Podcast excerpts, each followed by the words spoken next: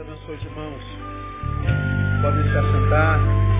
Que o Senhor conceda não só muitos anos de vida, mas muita vida em cada ano que concederá a cada um de vocês. Vamos a 1 Coríntios capítulo 1, versículo 18. 1 Coríntios capítulo 1, versículo 18. Nós estamos alguns, alguns domingos, alguns meses, conversando sobre o tema o espírito da época. Zeitgeist é uma palavra usada na filosofia que traduzida é espírito da época. Nós estamos fazendo uma análise do que acontece nesse tempo presente, no, no momento atual.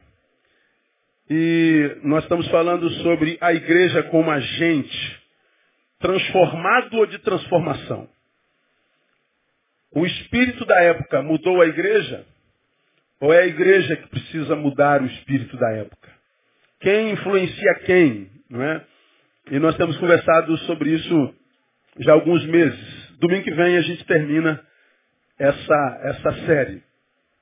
Nós lemos lá em 1 Coríntios 1,18, porque a palavra da cruz é deveras loucura para os que perecem, mas para nós que somos salvos é o poder de Deus. Vamos juntos?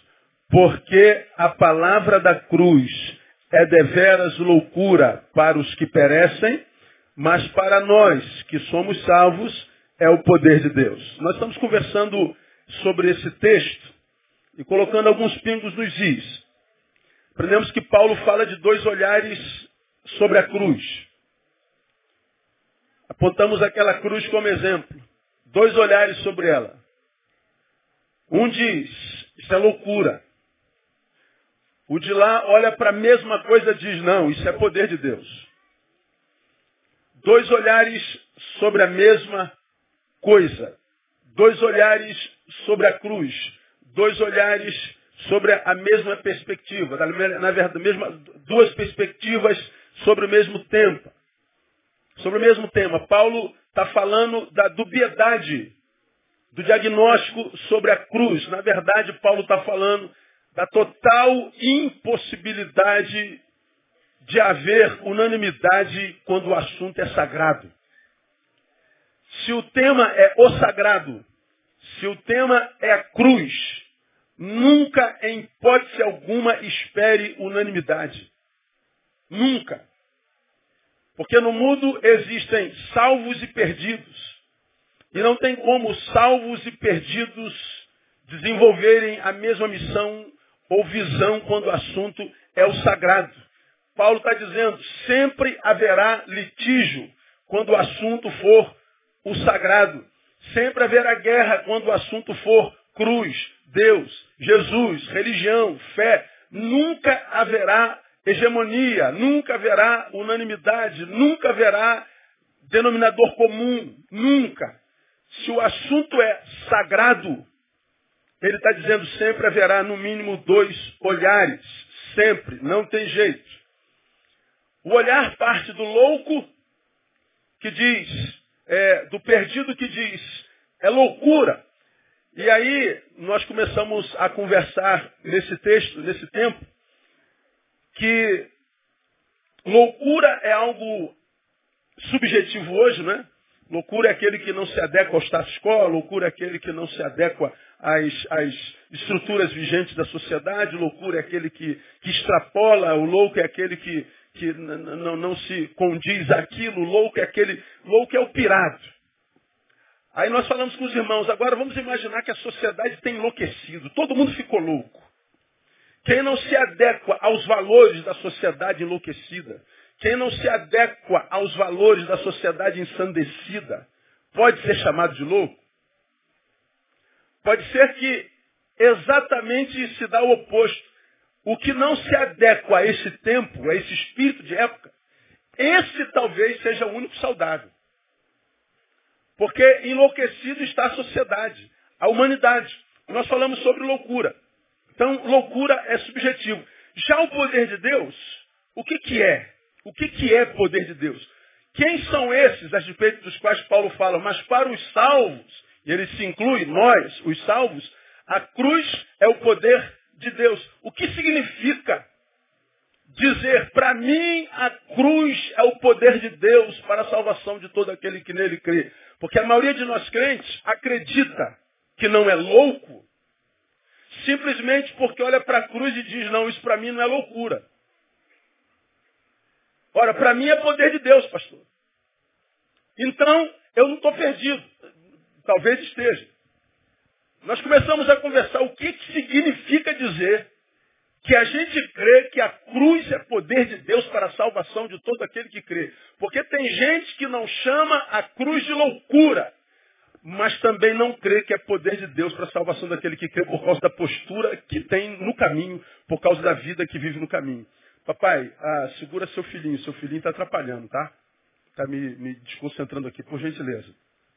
Então, dizer que, que, que o Evangelho é poder de Deus é muito mais do que um discurso. Nós aprendemos que dizer que o Evangelho é poder de Deus significa, primeiro, que entendemos o nosso chamado. Paulo diz lá, fui chamado para ser apóstolo. Cristo não me enviou para ser batizador ou para batizar, mas para pregar. Paulo está dizendo, eu sei para que eu nasci, eu sim sei para o que vim, eu sei qual a minha missão no caminho, eu sei qual a razão da minha vida, eu sei de onde eu vim, para onde eu vou, como eu vou e em nome de quem eu vou. Paulo está dizendo, eu estou resolvido na minha identidade, estou resolvido na minha vida, eu sei quem eu sou nele. Eu sei qual é o meu chamado, não estou jogado no mundo como uma folha ao vento. A minha vida se justifica no, no, no, meu trabalho, no meu papel no caminho. Paulo sabia qual era o seu chamado. Será que nós sabemos, cada um de nós, qual é o nosso chamado? Aí nós começamos a conversar sobre qual é o nosso chamado. Aí nós aprendemos que o chamado da igreja é para a santidade. Falamos que Paulo está escrevendo a igreja de Corinto, uma cidade promíscua, uma cidade moral, uma, uma megalópole, uma cidade cosmopolita, uma cidade profundamente envolvida com a promiscuidade por causa do templo de Afrodite. Falamos sobre isso. Paulo é, estabelece uma igreja exatamente nessa cidade que é símbolo de moralidade, de carnalidade, de ausência de tudo que é valor divino. Paulo diz, é nessa cidade que vocês são chamados a serem santos. O chamado da igreja é para santidade. E nós falamos o que é santidade, não dá para a gente fazer isso aqui de novo, porque a gente perderia tempo. O DVD está lá. Segundo, nosso chamado é a transcendência. Nós pregamos isso no domingo retrasado. Somos chamados à transcendência. A cruz é iminentemente sinônimo de dor. E Paulo diz de maldição. Aí no domingo passado nós colocamos aqui uma imagem de Jesus Cristo crucificado. Tiramos daquele filme, como é o nome dele? A Paixão de Cristo. Eu nunca guardo o nome desse filme, impressionante. Ah, daqui a 10 minutos eu já esqueci de novo. Ah, tirei daquela imagem, Jesus Cristo todo ensanguentado, todo cortado, todo ferido, todo arrebentado, crucificado. E aí eu perguntei aos irmãos, tem lógica um homem desse ser símbolo de alguma religião? Seria essa imagem um símbolo lógico, representativo de uma religião verdadeira? Seria isso símbolo do poder de Deus? Olhar para Jesus e crer que ele representa a vitória. Olhar para Jesus na cruz e acreditar que ele representa o poder de Deus. Olhar para Jesus e representar, é, imaginar que ele representa a glória de Deus. Isso é uma incongruência. Porque o que os olhos veem na cruz, naquela imagem que nós apresentamos no domingo passado, é olhar um ser humano frágil, infeliz, derrotado, humilhado. Mas Paulo diz que para os salvos aquilo é o poder de Deus. Não consegue a imagem não, Panel, para botar aqui para gente? Acho que dá, é só clicar aí no, no, no, Bota aí, Paixão de Cristo, vai aparecer 1.700 fotos. Aí tu pega uma e coloca lá. Não é? Então, ah, é, será que é, é, é dá para, logicamente, imaginar que aquela imagem que vai aparecer aqui ah, simboliza Jesus Cristo, ou seja, poder de Deus? Não, não tem como. Então, como é que a gente reconhece naquilo o poder de Deus? Transcendência. Transcendência. O chamado da igreja é para ir além da lógica.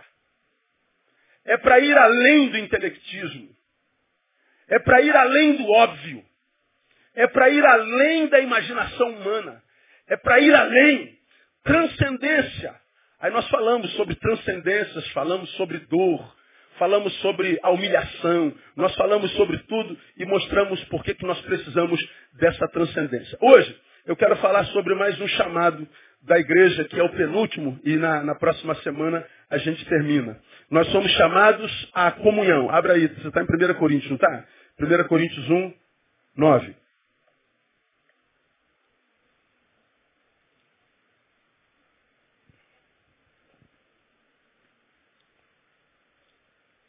Paulo está dizendo assim, ó, fiel é Deus, pelo qual foste chamados para que, leia comigo, para a comunhão de seu Filho Jesus Cristo, nosso Senhor. Aí ele diz, rogo-vos irmãos, em nome de nosso Senhor Jesus Cristo, que sejais concordes no falar, que não haja dissensões entre vós, antes sejais unidos no mesmo pensamento e no mesmo parecer Pois a respeito de vós, irmãos meus, fui informado pelos da família de Cloé que há contendas entre vós.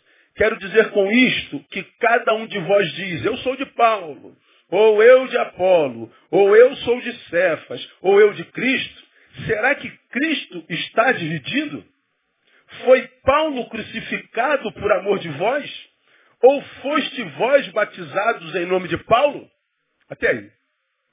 Olha, Paulo escrevendo à igreja que deveria ser agente de transformação e se transformou num agente transformado. Paulo está dizendo, vocês que se dizem salvos e que acreditam que isso aqui é símbolo de vitória, poder de Deus, vocês só acreditam de fato se vocês conseguirem viver comunhão.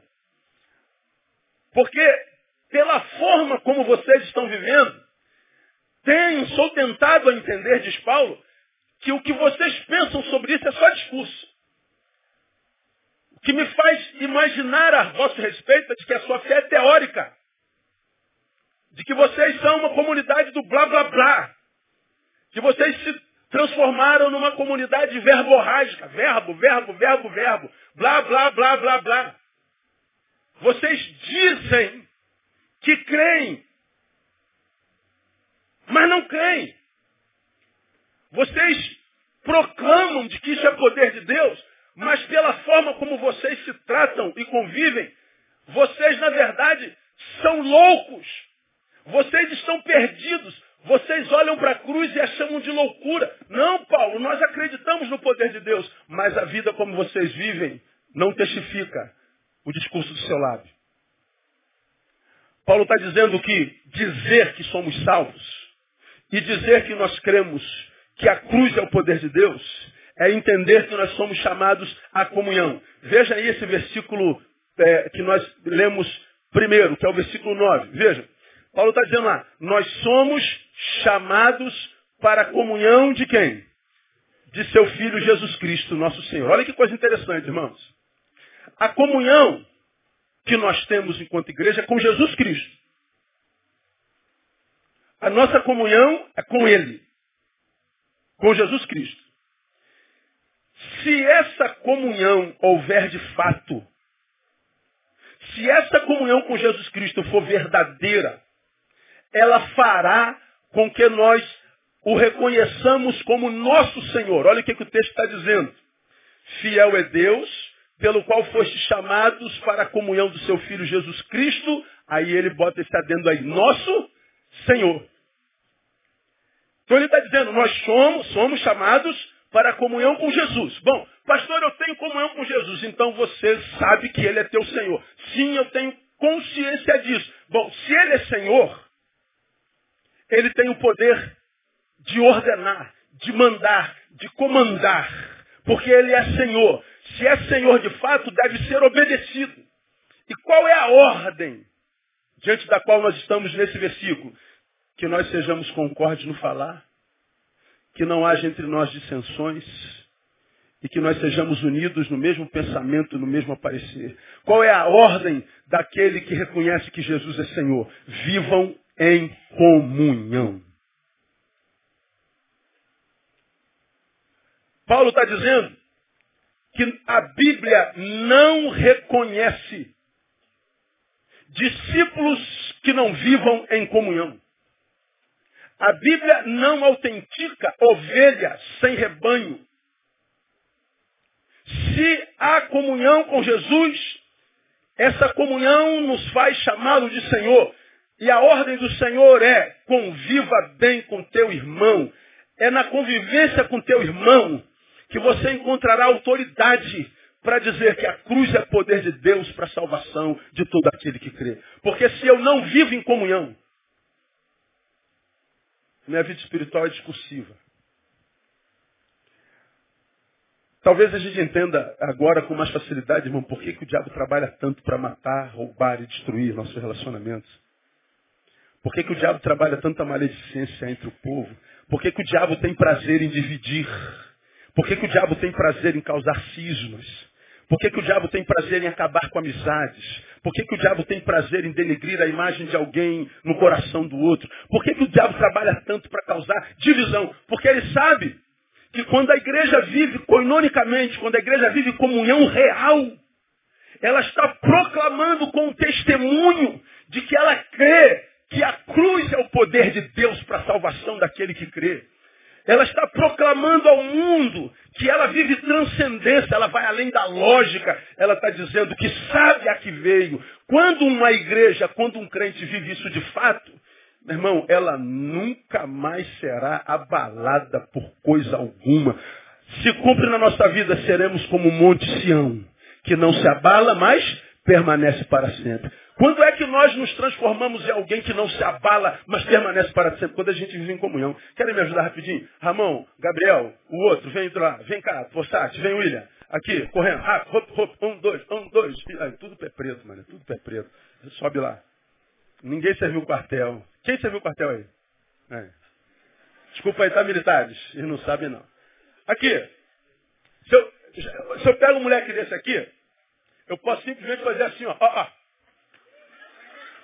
É ator do mover, fica tranquilo. Pode levantar. Se o pastor é bom, ele não vai, ele não vai reagir, não. Agora, segura aí um no braço do outro, firme. Se eu pego esse moleque e tento fazer isso, eu quero derrubar o William. Não dá. Sabe por quê? O William está em comunhão. Se eu tiro o Gabriel sozinho daqui, eu jogo ele lá embaixo em cima de você. Mas se o Gabriel está em comunhão com esses caras aqui, amarrados, amalgamados, com luio, para eu levar o Gabriel, tem que levar mais cinco. Para eu derrubar o Gabriel, tem que derrubar mais cinco. Para eu derrubar o Possati, tem que derrubar mais cinco. Porque a nossa força se torna congênita, ela, ela, ela, ela se, se coaduna, ela se torna uma só. Você imagina uma igreja de Jesus Cristo no Brasil vivendo assim? Não existe força na terra ou fora da terra para derrubar uma igreja de 42 milhões de evangélicos. Não existe força no planeta para abalar a vida não só da igreja como todo, mas do indivíduo que a compõe. Comunhão. Obrigado, gente. Vamos aplaudir o Senhor aí pela vida deles.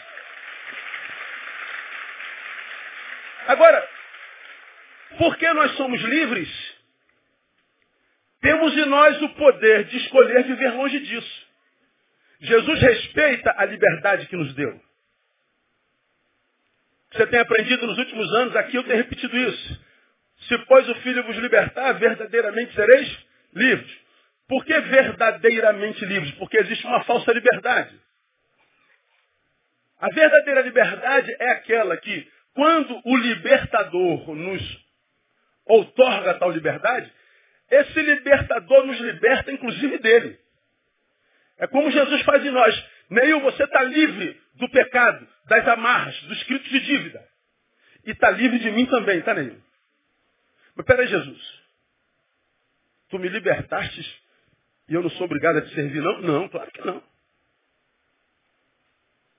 Eu quebrei o grilhão, o grilhão da tua perna, quebrei as algemas da tua mão. Eu quero que você saiba que o escrito de dívida que havia contra você pelo pecado foi apagado. Seu pecado passado foi apagado. Eu nem me lembro mais dele. Então você está livre, Ney. Agora, o que, que a gente faz com a liberdade e a responsabilidade nossa? Nós permanecemos nele só por amor. Mas se nós nos amarmos mais do que a ele, nós somos livres, inclusive dele, para abandoná-lo e vivermos a nossa vida. Portanto, você que foi alcançado pelo Evangelho de Jesus é livre para não viver em comunhão com os que foram alcançados. Jesus respeita a liberdade que nos deu. Agora, saibamos nós que quando a gente usa a liberdade para ir para longe dele, nós abrimos mão voluntariamente da comunhão e o Evangelho não reconhece discípulo longe da comunhão. O Evangelho não reconhece ovelha longe do rebanho. Você está por sua própria conta. Isso é uma realidade hoje tremenda. Você já me ouviu pregar sobre isso aqui. O sujeito abandona o Senhor, a fé, a vocação, a igreja, abandona tudo. Aí vai viver a sua própria vida, vai ser gestor de si mesmo. Não sabe que o pior gestor que a gente pode ter é a gente mesmo. Por isso que a Bíblia diz, negue-se a si mesmo. Por que, que você tem que se negar a si mesmo? Porque você imagina que é muito mais do que o que de fato é. Aí você está vivendo alto engano enganando-se a si mesmo. E você vai então viver a sua própria vida alheio à vontade de Deus, ao propósito de Deus e aquilo para o que você nasceu. E você constrói uma vida que não tem nada a ver contigo e acha que está abafando. Só que o, o, mundo te pega, o diabo vai te pegando, vai te botando lá em cima. Tu vai prosperando, prosperando, prosperando, prosperando, e acha, tá vendo? Abandonei a Deus, abandonei a comunhão, abandonei todo mundo e não estou perdendo nada. Aí quando você menos espera, o mesmo mundo, o diabo que te colocou lá em cima, tira a mão e você despenga.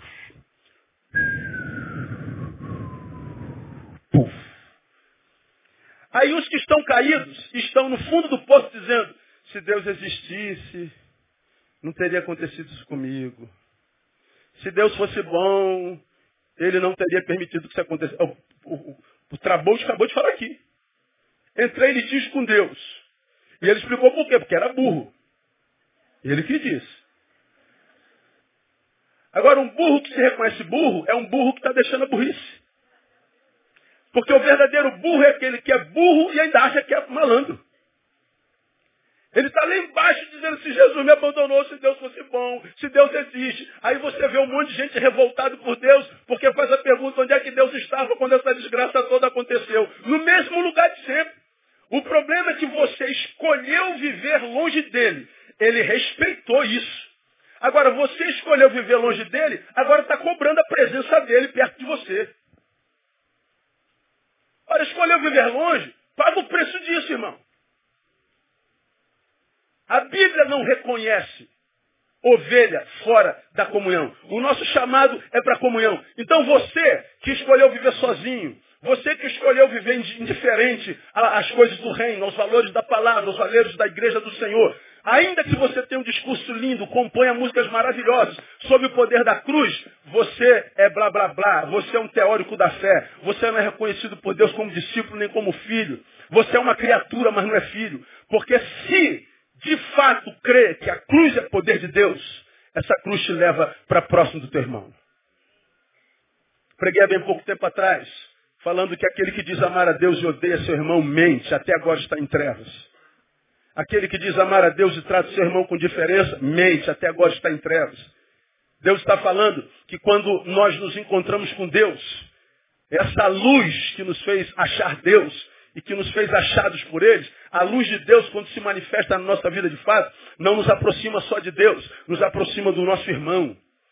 Pregamos naquele sermão que quem escolheu viver sozinho, indiferente ao seu irmão, não deve contar com a luz de Deus, porque a luz de Deus só ilumina o caminho que me leva em direção ao meu semelhante. Se eu não quero mais caminhar em direção a ninguém, não há luz de Deus para o meu caminho, vou andar em trevas. Isso é Bíblia. Dizer que a cruz é o poder de Deus. Para nós que somos salvos, quem são esses nós?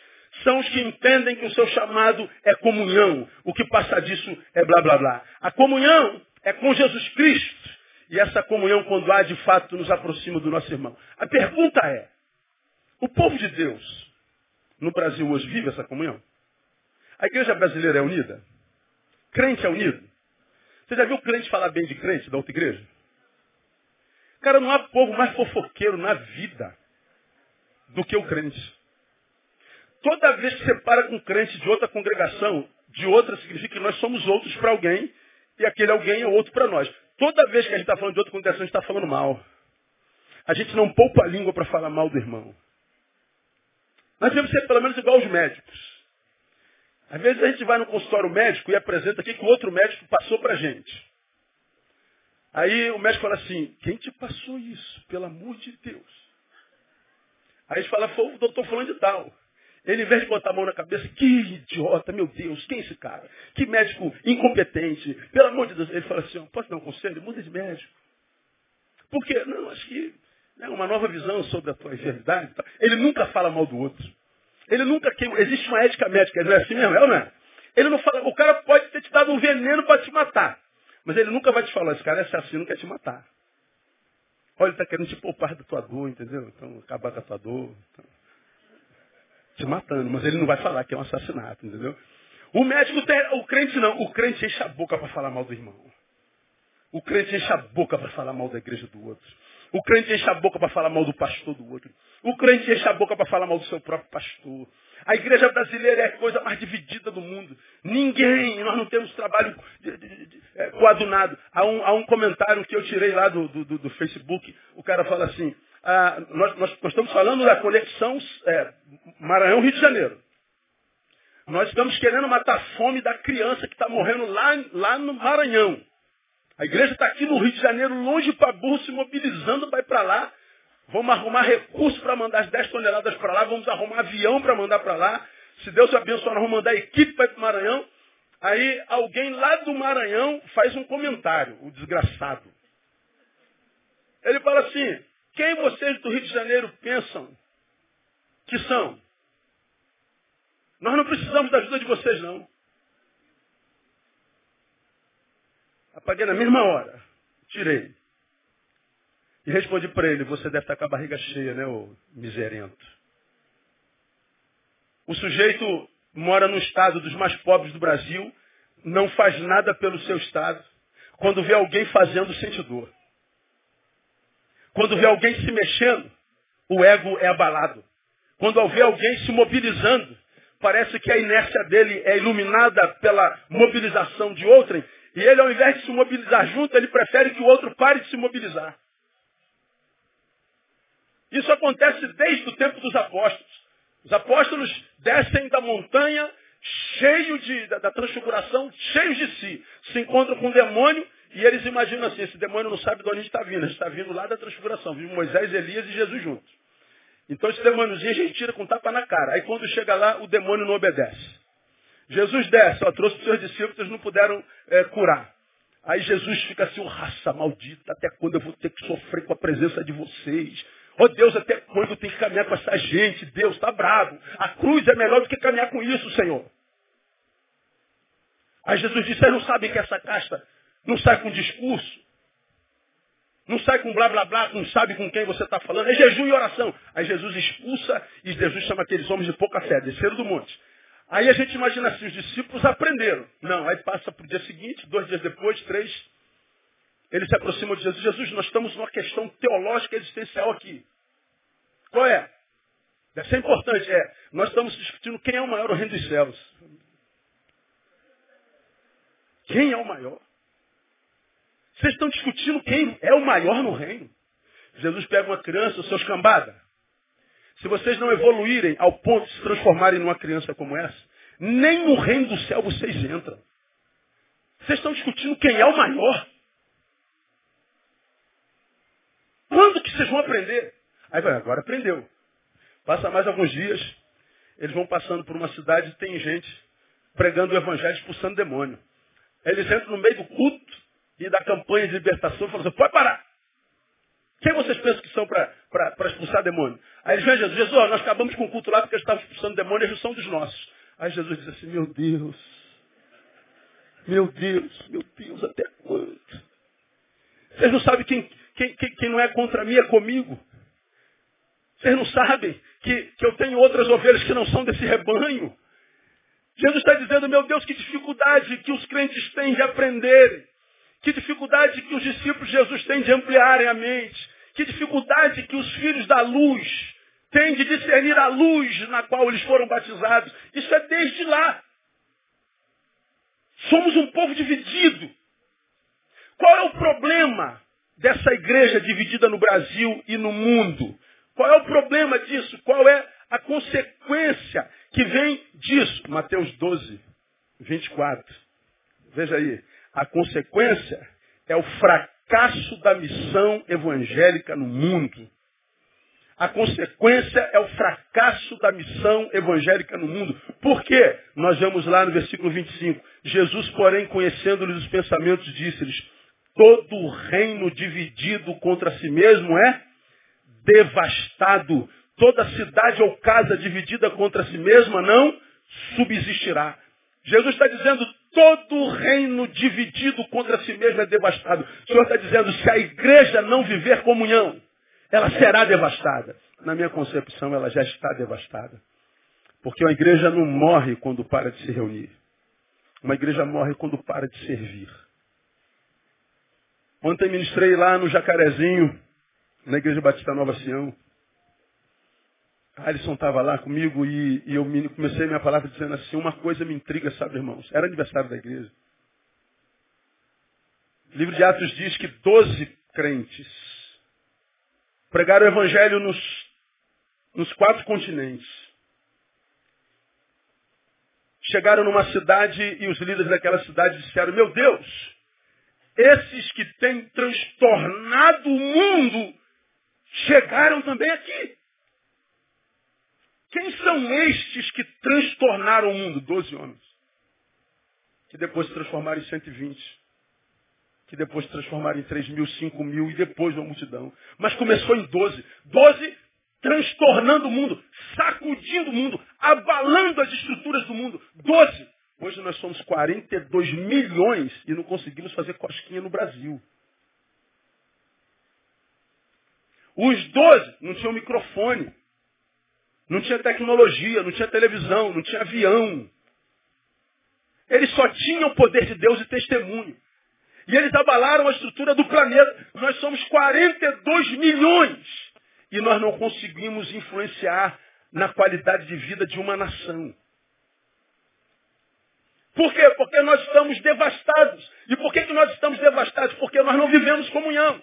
Isso se dá no campo coletivo, ou seja, da igreja como um todo, mas se dá no campo do indivíduo que compõe essa igreja. Por que, que tem tanto crente que é servo do Deus Altíssimo, mas a qualidade de vida é como quem serve a tranca-rua? Por que, que tem tanta gente que é servo do Deus que detém todo o poder no céu, na terra debaixo da terra, e vive como se fosse discípulo de Zé Pilantra? Por que a incongruência do discurso de vitória com a realidade da derrota na qual vive. Por que essa desconexão existencial?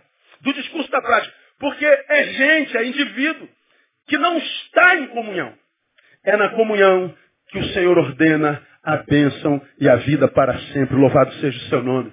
Nós somos chamados à comunhão. Se nós não vivemos assim, o resultado é o fracasso da missão do Evangelho no mundo. A questão para nós é, nessa manhã, por que tanta dificuldade em se viver comunhão hoje? Por que, que é difícil, cara? Não é fácil viver junto, né? Viver junto com qualidade. Por isso que Amós 3 diz lá, caminharão dois juntos se não estiverem de acordo? Qual é a resposta? Sim ou não? Não, caminho. Vamos caminhar juntos? Então acordem. Antes de começar a jornada, entre no acordo, no denominador comum. Consigam comunhão parados para depois vocês se movimentarem. Por quê? Porque se vocês andarem sem acordo, vocês vão andar competindo, guerreando, se machucando, se ferindo. E quando chegarem lá, você já ouviu isso? Vão descobrir que lá é lugar nenhum. E vão chegar a lugar nenhum doente. Então fica paradinho aqui, quietinho. Aprendam a falar a mesma língua. Pensem a mesma coisa. Desenvolvam comunhão e depois caminhem. Para que quando vocês chegarem lá, lá é o lugar onde Deus queria que vocês estivessem. E que vocês cheguem no centro da vontade de Deus, cheio da saúde de Deus, no nome de Jesus. E olhem para trás e glorifiquem a Deus pela história que escreveram com Ele. E não tenham a sensação de que perderam tempo na vida, na religiosidade, na fé discursiva. Quanta gente jogando vida fora, sacrificando-se por uma religião, sacrifício ao nada. Gente que olha para trás e morre de remorso pela vida não vivida. Aí tem que ouvir a música do cara lá, que eu não sei quem é que canta. Eu devia ter amado mais. Se Isaías estivesse aqui, ele cantava a música todinha. Você sabe de que música eu estou falando, sabe? Ela começa de eu devia. Pois é, então faça isso. Faça um, um choque de gestão na sua própria vida. Porque a Bíblia não reconhece ovelha longe de rebanho e nem discípulo longe da comunhão. Nós precisamos viver em comunhão. Por que é difícil hoje? Por algumas razões. A primeira delas, porque nem todos os que estão na igreja são igreja de fato. Por que, que é difícil a convivência na comunidade cristã? Por que, que é difícil comunhão na igreja? Porque nem todos os que estão na igreja são igreja de fato. Isso é, é, é, é claro. Paulo está dizendo nesses capítulos, nesses versículos, quer, quero dizer com isto que cada um de vós diz, eu sou de Paulo, eu sou de Apolo, eu sou de Cefas, eu sou de Cristo. Cada um está dizendo que é de um. Perceba? Se alguém diz, eu sou de Paulo, bom, a despeito de dizer, eu estou sendo pastoreada por um grande pastor, ao mesmo tempo ele está dizendo, eu não sou de Cristo, eu sou de Paulo. Se alguém diz, eu sou de Pedro, está dizendo, eu sou pastoreado por um grande pastor, por um grande apóstolo. Ainda assim ele está dizendo, eu não sou de Cristo. Eu sou de Apolo. Oh, eu estou sendo adorado, eu estou sendo pastoreado por alguém que foi confundido com Deus. Sim, o cara é fera. Mas quando você diz você é de Apolo, mas você está dizendo que não é de Cristo. E quando Paulo diz assim, por acaso foi Paulo que morreu por vocês? Foi Apolo? Foi Pedro? Ele não está desmerecendo a vida desses homens. Ele só está reordenando o senso de valor e de pertencimento daquela igreja. Paulo é maravilhoso, louvamos a Deus pela vida dele. Pedro também, Apolo também. Mas quem tem que ter prioridade é Jesus de Nazaré. Nós pertencemos a Jesus de Nazaré. Ame a Pedro, ame a Paulo, ame a Apolo, ame o Neil, ama teu pastor, ama a tua liderança. Mas quem morreu por você foi Jesus de Nazaré. E é em torno dele que a gente tem comunhão. Porque se você quiser ter comunhão em torno de um homem, você nunca vai ter comunhão porque não há homem que seja amado por todos. Nem Jesus conseguiu isso. Isso é muito comum na igreja. Pega uma igreja do tamanho da nossa. Como é que eu vou pastorear 4 mil pessoas? Impossível. Então qual é o papel do pastor? Criar uma equipe que me ajude a pastorear todo mundo. Aí o que, que acontece? Eu pego e boto um pastor de adolescentes. Aí está lá o pastor Giovanni. Aí o que, que acontece? Se o Giovanni é mau caráter, ele faz com que o amor desses adolescentes seja todo para ele e não traz honra nenhum para o pastor da igreja. Aí daqui a pouco ele diz assim, estou recebendo a revelação do Espírito Santo de abrir um trabalho aqui perto. Aí ele vai abrir um trabalho com quem? Com os adolescentes da igreja do pastor Neil. Aí tu pega o pastor Asis, que é pastor de homens. Se encanta com o poder que ele tem sobre os homens. Aí ele cativa o poder dos homens para si mesmo e aí ele não dá honra ao pastor da igreja. Daqui a pouco ele fala a mesma fala do pastor Giovanni. Ó, estou sentindo de Espírito Santo abrir um trabalho. Mas ele abre com as ovelhas de quem? Do pastor nenhum. Aí pega o pastor Marinho, que é pastor de jovens. Aí leva os jovens. Aí a igreja racha. Como é que nasce uma igreja evangélica no Brasil? Divisão interna. Ela nasce por rebelião. Ela nasce quase sempre na metodologia do diabo. O prédio é divino, o alicerce é demoníaco. Por isso a igreja cresce em número, mas não influencia a nação. A igreja de Corinto vivia a mesma coisa. Não, eu sou de Paulo. Não, todos são de Cristo. É como Giovanni dizendo, olha, nós somos ovelhas do Neil. É o Marinho dizendo, nós todos somos ovelhas do Neil. É o Alisson dizendo, homens, nós somos ovelhas do Neil. É a Marta dizendo, somos ovelhas do Neil. É a mesma coisa, todos nós somos ovelhas de Jesus de Nazaré. Nós não vivemos para nós. Nós não somos uma igreja cismada. Nós somos uma igreja tomada por estratégia estratégia para servir a comunidade e não para dividi-la. Porque a marca da igreja é comunhão. Agora, por que a gente não consegue viver em comunhão a despeito das estratégias de serviço? Porque não é igreja. O discurso é evangélico. A indumentária é evangélica. O lugar onde ele congrega é evangélico. Mas o caráter não foi mudado. Está na igreja, mas não é igreja. Quer ver? Vamos ver alguns textos que confirmam isso. Você vai em Romanos 9,6, eu leio para você. Não que a palavra de Deus haja falhado, porque nem todos os que são de Israel são israelitas. Paulo está falando do cisma que houve na igreja de Roma. Por que, que houve isso? Porque nem todos que estão em Israel são israelitas. Andam conosco, se vestem como nós, falam como nós, cantam conosco, se reúnem conosco, mas não são nossos. Quando Jesus fala sobre a realidade da igreja, dos seus discípulos, comparando com joio e trigo, Jesus fala assim, deixai crescer ambos juntos até a ceifa. E por ocasião da ceifa, direi aos cefeiros, ajuntai primeiro o joio e atai-o em molhos para o queimar. O trigo, porém, recolhei-o no meu celeiro. Mateus 13,30. Ele está falando alusão ao dia da, da, do julgamento e ele faz alusão ao convívio da, da sua igreja. Ele está dizendo que joio e trigo crescem juntinhos.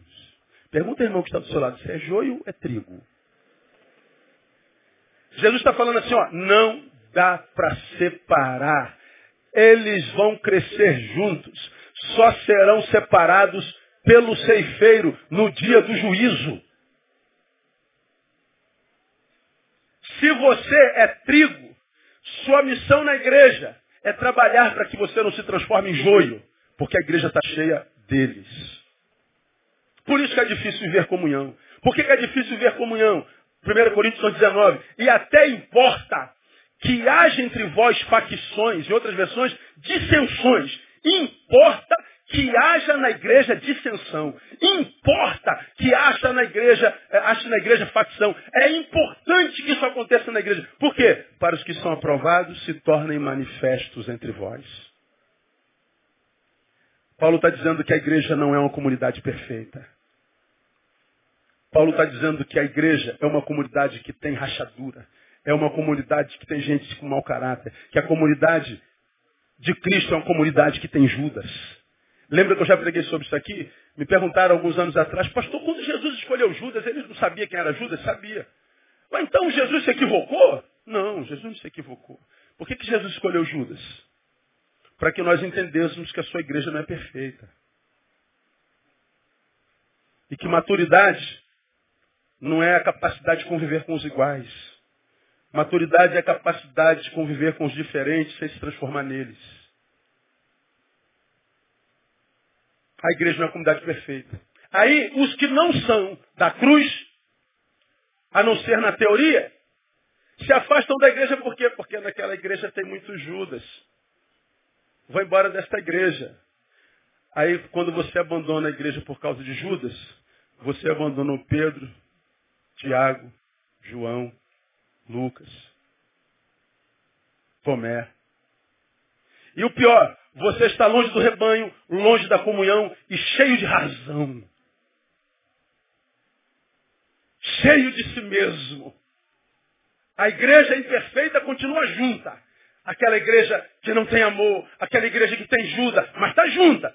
Você, o bonzão, está sozinho servindo a quem? A si mesmo. Uma fé discursiva, sem sentido, inútil. Por que, que é difícil em comunhão? Porque nem todos estão na igreja são igreja. Por isso, vem o conselho contundente do próprio Paulo, só que agora a igreja de Tessalônica, na sua segunda carta, capítulo 3, versículo 6. Paulo diz assim, mandamos-vos, irmãos, em nome de Jesus Cristo nosso Senhor, que vos aparteis de todo irmão.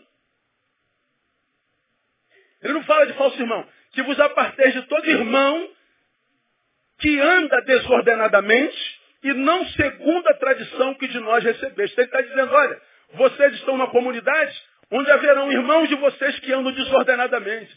Vocês vão se encontrar com irmãos que têm deficiência de caráter. Vocês vão se encontrar com gente que não parece ser da gente. O que, que eu faço? Se afasta dele. Por quê? Porque nós somos o resultado dos nossos encontros. Por que, que é difícil ver em comunhão? Porque nem todo que é da igreja é igreja. Sendo assim, a comunhão para ser exercida, vivida de fato, sempre o será através de esforço e disciplina. Relacionar-se nunca será uma ação inconsequente. Todo relacionamento traz consigo consequências. Por isso eu tenho que me relacionar certo. Porque eu não passo pela vida de ninguém, ninguém passa pela minha vida sem deixar alguma coisa dele em mim, sem levar alguma coisa de mim com ele. Então nos relacionamentos eu, eu prospero ou no relacionamento eu me empobreço. No relacionamento eu enriqueço ou no relacionamento eu empobreço. No relacionamento eu, eu vivifico ou eu morro. Paulo está dizendo, cuidado com os teus relacionamentos. Ele não está dizendo, abandone a comunhão, não. Cresça a ponto de se relacionar com sabedoria, disciplina. Porque o nosso chamado é para a comunhão. Aleluia. Comungar, portanto, é mais do que simplesmente estar junto. Comungar é para permanecer quem é, a despeito da diversidade na qual se convive. Comungar é mais do que simplesmente estar junto. Comungar é permanecer quem é, a despeito da diversidade na qual se convive. Isso é maturidade. Por que, é difícil ver em comunhão? Porque nem todo que é igreja está na igreja é igreja.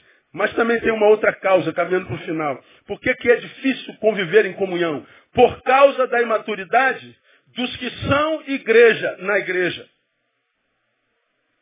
Por causa da imaturidade dos que são igreja na igreja. Se de um lado há quem não seja igreja na igreja, por outro lado, aos que são igreja, mas não crescem nunca.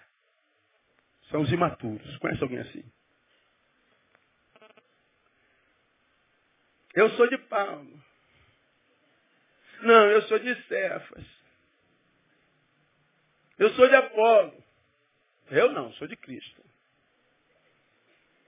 Paulo é melhor. Não, eu prefiro Cefas. Não, Apolo que é melhor. Não, eu prefiro o pastor Neil. Aí eu gosto de Isaías, que é bem esotérico. Aí eu gosto do Alice, que é pentecostal. Aí eu gosto do Marinho, que ele é meio palhação. Faz a gente rir. Decora tudo.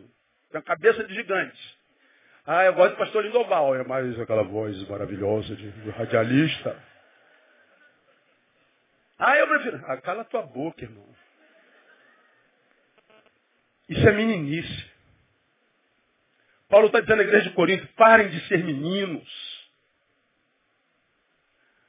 Parem com essa supremacia do eu, eu, eu, eu. Esse eu tem que morrer dentro de você. Para com essa meninice. Pare com essa infantilidade, com essa imaturidade. Qual é o problema da meninice crônica espiritual? Qual é o problema dos menino, meninos crônicos espirituais no nosso meio? Primeiro, é que o problema deles é que eles retardam a missão. Eles retardam. O menino crônico espiritual atrapalha a igreja. De onde o senhor tira isso, pastor? Eu tiro de Hebreus 5, 12 a 14. Hebreus 5, 12 a 14 você conhece bem. Porque devendo já ser mestres em razão do tempo, ainda necessitais de que se vos torne a ensinar os princípios elementares dos oráculos de Deus, e vos haveis feito tais que precisais de leite e não de alimento sólido. Ora, qualquer que se alimenta de leite é inexperiente na palavra da justiça, pois é criança. Mas o alimento sólido é para os adultos, os quais têm pela prática as faculdades exercidas para discernir tanto bem como mal. Paulo, é, o autor de Hebreus olha para a igreja para a qual ele direciona a missiva e diz assim, vocês já têm tempo de evangelho para serem mestres. Vocês já eram para estar dando aula, cara. Vocês já eram para estar discipulando, vocês já eram para estar dando baile no inferno. Vocês já eram para serem varão aprovados por Deus. Mas não. A despeito do tempo, ainda continuam meninos crônicos espirituais. E se faz necessário que eu vos dê, que eu vos ensine os princípios elementares vos torne a ensinar. Ensina uma vez. Não aprende. Ensina de novo. De novo. De novo. De novo. E o pior, ensinar de novo, de novo, de novo, o elementar. O básico.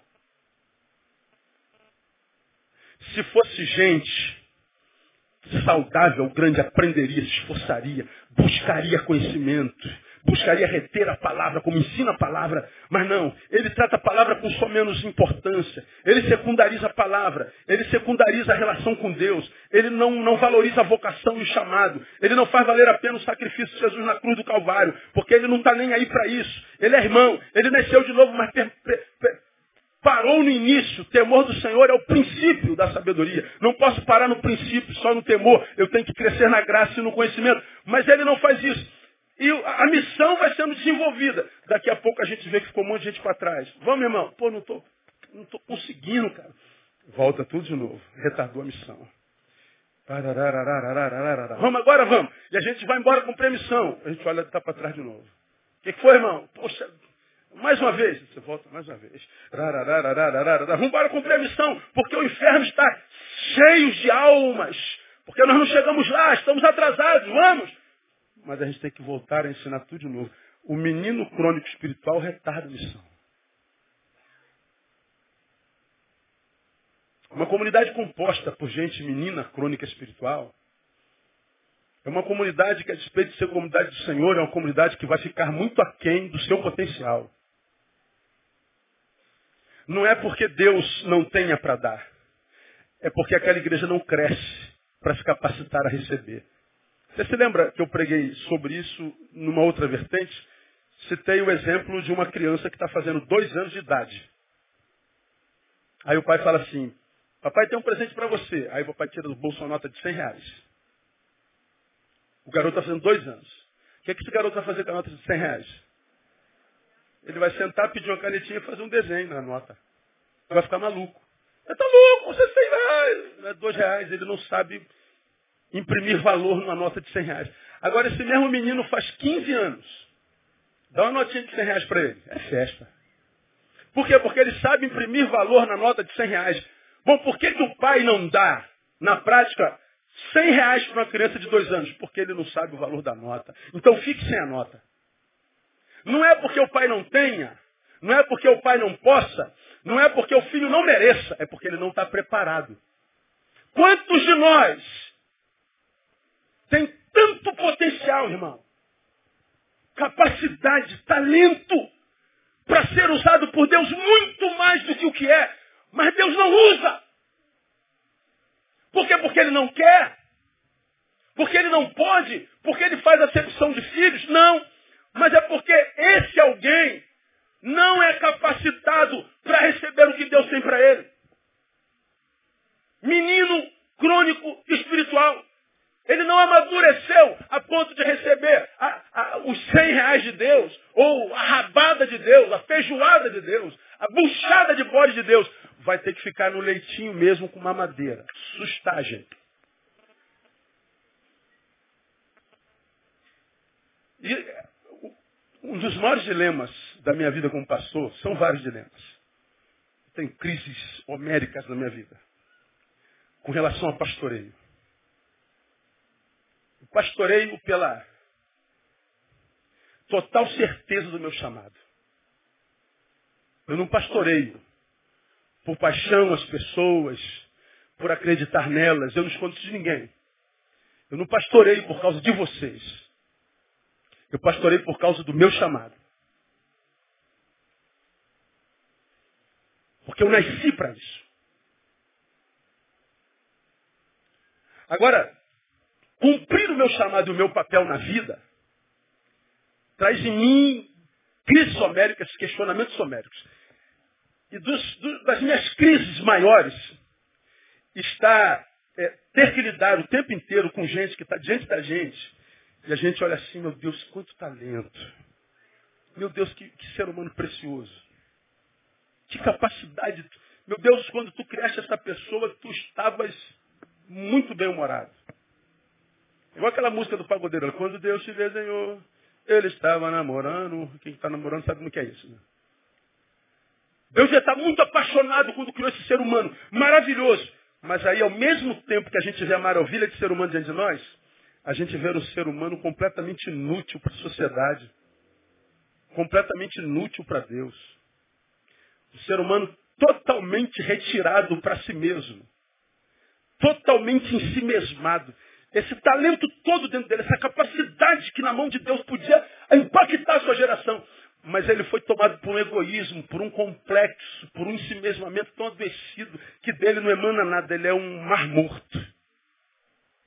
E a gente diz, cara, você está vendo o potencial que você tem. Você está vendo que se você valorizasse o Deus do reino, o reino de Deus, a palavra de Deus, o Deus da palavra, se você buscasse o Espírito Santo, se você tivesse amor pelo, pelo, por aquele que te amou e, e mandou Jesus de Nazaré, meu irmão, a tua vida ia causar revolução no inferno, porque o inferno te veria e estremeceria.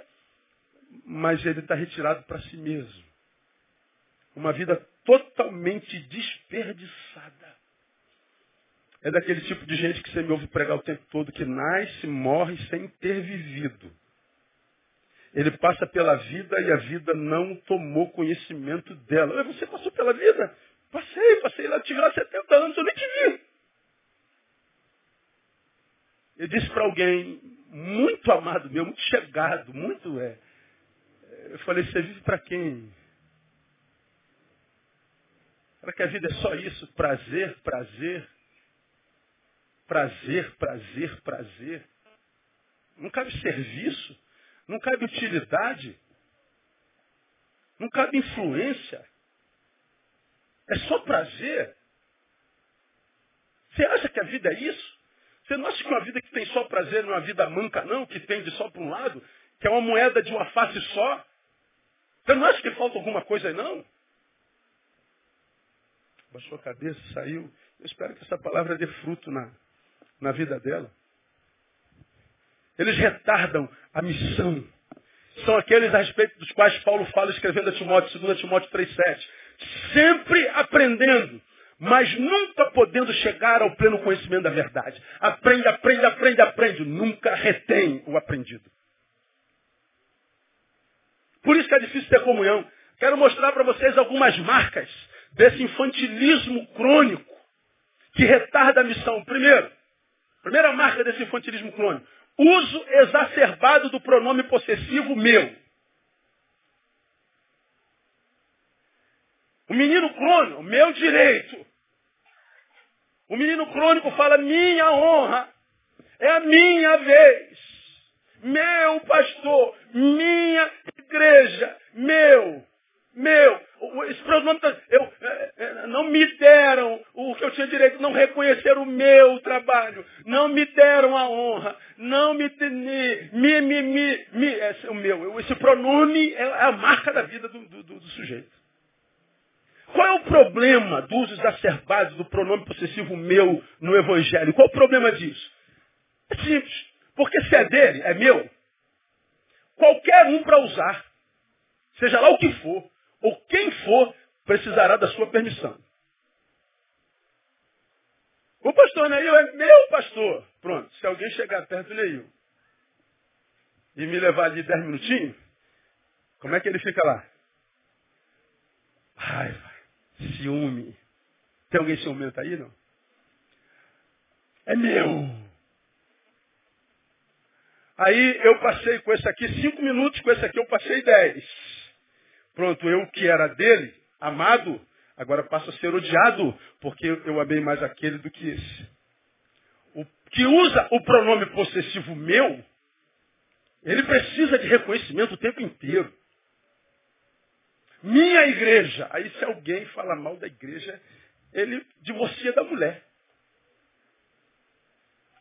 Se um colega de trabalho fala mal do meu Jesus, ele dá um soco na cara do sujeito que falou mal do meu Jesus.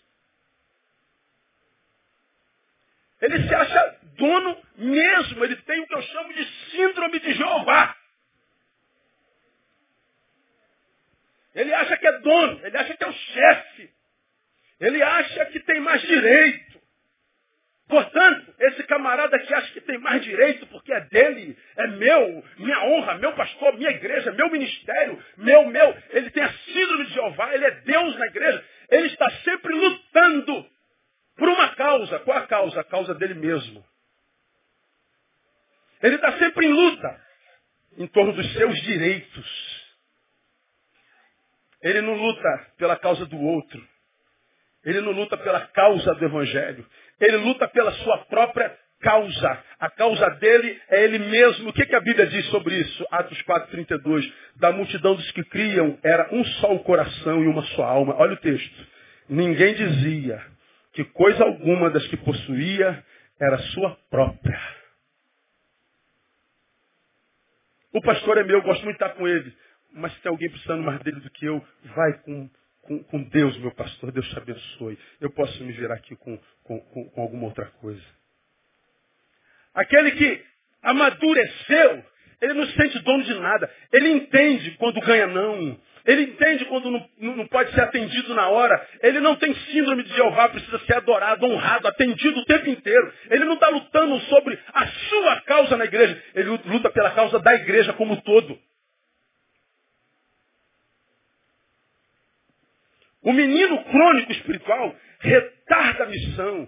O menino crônico espiritual tem como marca distintiva o uso exacerbado do pronome possessivo meu, ou seja, o prazer dessa multidão que dizia que nada era seu, não estava em si mesmo. O prazer não estava em realizar-se a si mesmo, mas em realizar-se no outro. O prazer da igreja saudável está no igualitarismo. Eu tenho o suficientemente para outros, para hoje. Se há alguém que não tem, por favor, compartilhe, porque eu só estarei pleno quando perceber que o meu irmão também tem o mínimo que eu tenho. Eu me realizo no outro. Agora, quando a igreja é composta por menino crônico espiritual, ela é composta por essa gente toda egoísta que vive para si mesmo. Aí aqui caberia até um desabafo, meu pena que eu não tenho tempo. Por exemplo, meu irmão, eu de uns meses para cá, eu anoto quantos telefonemas eu recebo de gente pedindo para falar comigo. Para você ter ideia, nós estamos no dia 30 de março. E nesse mês, mais de 600 pessoas ligaram para querer falar comigo. Nesse mês. Aí, ainda que eu atendesse 12 horas por dia, ininterruptamente, 31 dias no mês, não dava para atender todo mundo. Faz a conta aí para mim, alguém aí. 12 vezes 30. Me dá o um número aí. Pega o celular desse aí. Quanto é que dá? Quanto? 360. Se eu atendesse 12 horas por dia, ininterruptamente, eu não atenderia a metade das pessoas que ligaram querendo falar comigo. Agora, quem pode atender 12 horas por dia? Quem suporta viver ouvindo o problema 12 horas por dia? E a família, e o estudo da palavra, e a preparação de sermão, e o cuidado com a saúde, e as atividades para-eclesiásticas, e a vida particular. Como? Não dá. Agora, o que, que acontece com isso? Ligar pode. Agora, se o pastor não pode atender, se é menino crônico espiritual, ele fica revoltado. O pastor não, não, não, quer falar comigo. O pastor nunca pode. Não pode porque eu estou trabalhando. Não é porque eu estou vendo vale a pena ver de novo. Não é porque eu estou vendo o rei do gado. Como é o nome daquela mulher do rei do gado bonitona que está lá agora? A, a Loura, a Loura. A Luana. Seria um prazer ver a Luana todo dia, mas não é a Luana que eu estou vendo. Mas não, não, o pastor não quer. Aí eu falo, olha gente, tem mais 72 pastores na igreja que podem ajudar. Não, os outros pastores eu não quero não. Como é que se discerne uma pessoa como essa? Essa pessoa não está com fome. Porque quem está morrendo de fome não escolhe o prato de onde vem a comida. A mão de onde vem o prato de comida. Ele quer comer. Aí tem os outros que liga hoje, aí liga amanhã, aí liga depois da manhã, depois da manhã, liga de manhã, liga de tarde, liga de noite. Hoje, amanhã, agora à noite, dar, vai dar. O cara liga uma hora da manhã, duas horas da manhã, três horas da manhã. Todo dia, o tempo todo. Eu já falei, cara, não tem horário para esse mês. Procura outra pessoa. Situação de quê? Qual o conselho? De que natureza? Conjugal? Pastor Denilson. Existencial? Qualquer outro pastor. Tem um monte de psicólogo, de terapeuta aí, psicanalista. Não, eu quero o senhor. Ou tu quer o quê? Que eu fique com culpa porque eu não posso te atender? Não fico mesmo, irmão. Durmo. A segunda marca na vida, além do uso exacerbado do pronome meu, na vida, tô, acabei, supremacia da emoção ante a razão. Os meninos crônicos espirituais não creem no que dizem crer. Os meninos crônicos espirituais não creem no que dizem crer. Dizem que creem, mas não creem. Por que, que eu digo isso? Porque a fé diz a palavra, é o firme fundamento das coisas que se esperam. E a prova das coisas que se não veem. Veja, é fundamento, firme fundamento, é o alicerce. É aquilo sobre o que é edificado. A fé é o firme fundamento do que se espera. É o alicerce do que? Do nada. Eu estou esperando, não existe. É como se alguém dissesse, tu está construindo esse alicerce para quê? Ih, vem um prédio grande aí. Então, mas que garantia que você tem? Nenhuma. E por que você está fazendo o alicerce? Fé. Como é que você sabe que vem? Eu não sei, mas eu sei que vem. Como eu tenho tanta certeza de que vem, quando chegar, o alicerce está pronto. É a prova das coisas que se não veem. Olha que incongruência. É a prova da existência do inexistente. Explica isso aí, irmão. O intelectual fica maluco, cara, com fé, porque ele tem que entender a fé. Como que vai entender a fé, meu camarada? É a prova do que se não vê. Prova. Que prova? Se eu não estou vendo, se não existe, é prova em mim, cara. Isso é subjetivo.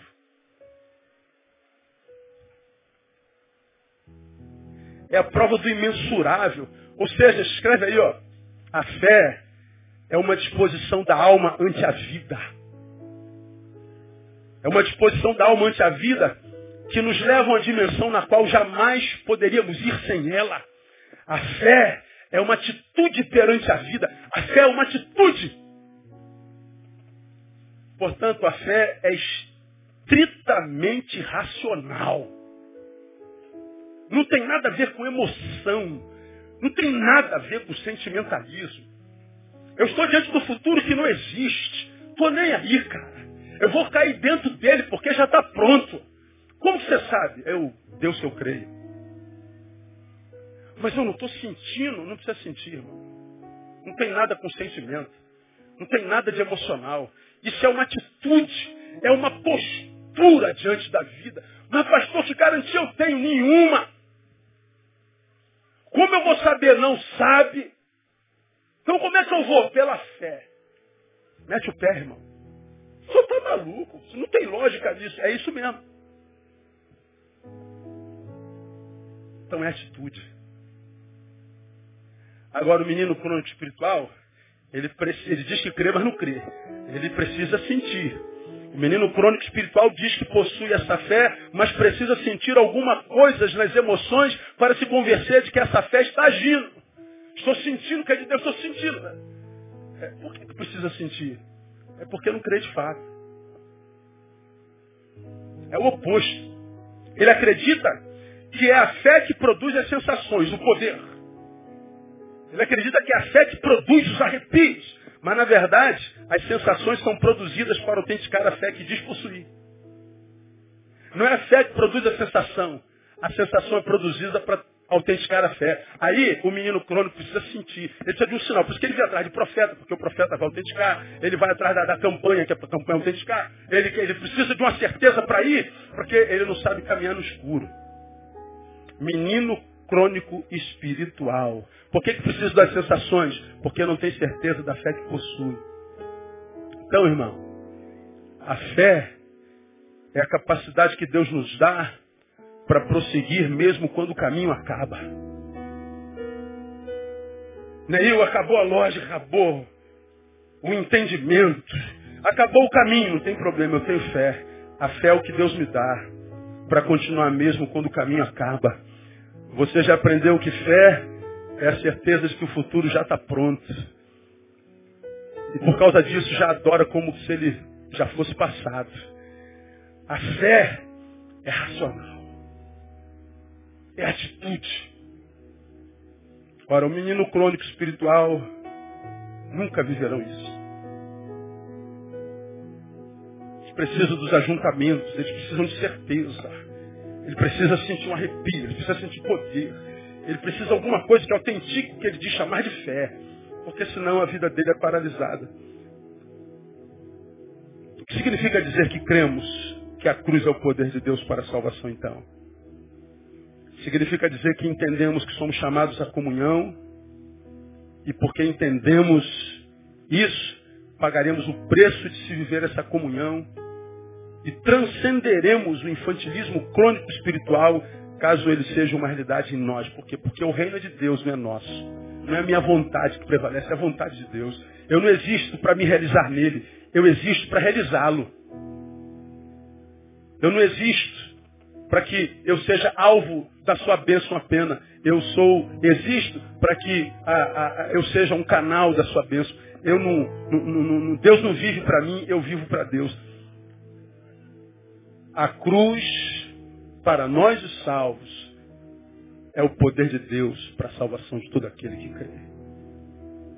Isso não é um discurso, irmão. Isso é uma prática vivenciada. Dizer isso é dizer, eu sei para que, que eu fui chamado. Eu sei para o que eu nasci. Sei para onde eu estou indo. Com quem eu vou e o que, que eu vou fazer lá. Sou chamado para ser santo. Separado dos valores desse mundo que está arrebanhando multidão de gente que diz ter igreja. Nunca foi.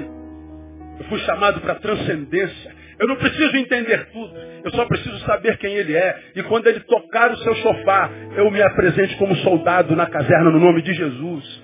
Sou chamado a transcender, sou chamado a comunhão. Eu sou chamado a amadurecer de tal forma que as diferenças, a diversidade não me deforme. Eu caminho mesmo na ambiência híbrida, sem deixar de ser quem sou nele. Isso é maturidade. Portanto, irmão, quando a igreja é igreja, o crente é crente, o mundo pode se transformar no que quiser. Ele pode ir de mal a pior, o, mundo, o homem pode se monstrificar. Meu Deus, aonde nós vamos parar? Eu não quero nem saber. Eu sei em quem eu tenho crido. Mas pastor, está muito difícil. Eu não quero saber nele, eu estou capacitado para todas as coisas. Meu Deus, o negócio está ficando uma barbárie. Não tem problema, ele tem um povo no meio dessa barbárie que ele chama de seu e é selado pelo Espírito Santo. Não temerei o que me pode fazer o homem. A gente simplesmente segue, irmão. Com crise, sem crise, a gente está resolvido nele. Isso é dizer, eu creio que a cruz é o poder de Deus para a salvação de todo aquele que nele crê. Que ele nos abençoe. Vamos aplaudir o Senhor.